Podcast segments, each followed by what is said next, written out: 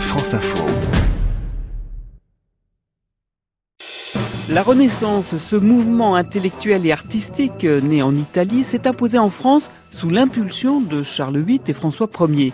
Pour fêter les 500 ans de la Renaissance française, une cinquantaine d'événements se déroulent dans la région Centre-Val de Loire, avec euh, spectacles, reconstitutions, bals, concerts, bref, de quoi s'immerger dans le XVIe siècle. Le magazine Géohistoire raconte les grandes heures de la Renaissance.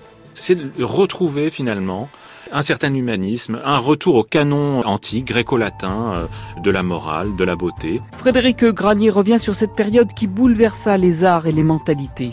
On pense immédiatement à Ronsard, à la Pléiade, on pense aux, sublimes tableaux issus de l'école de Fontainebleau. Une période glorieuse marquée par la beauté et des rois entrés dans la légende, mais marquée aussi par des guerres de religion. C'est une époque qui est encore très imprégnée de catholicisme.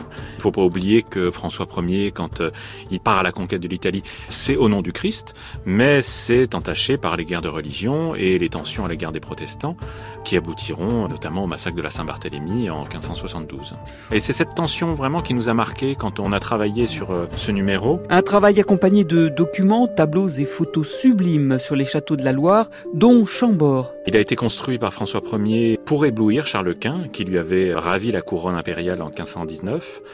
Et on se rend compte que Chambord, c'est pas un palais comme un autre, puisque c'était pas la maison de François Ier. Il y a séjourné que 72 jours euh, durant son règne.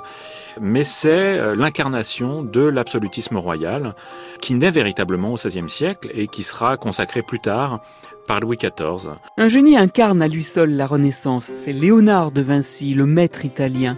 Le magazine Géohistoire s'intéresse à ses dernières années passées au Clos Lucet. Effectivement, les dernières années de Léonard de Vinci sont encore euh, vraiment entourées de mystères et de mythes. On sait qu'il a organisé des fêtes resplendissantes à la cour. On sait par contre très peu de choses sur sa mort qui a alimenté beaucoup de fantasmes. Il se serait éteint euh, avec euh, François Ier à son chevet. Son corps reposerait à Amboise. De nombreuses questions subsistent et on a essayé de mener cette enquête sur la mort de Léonard en France. Frédéric Granier du magazine Géohistoire.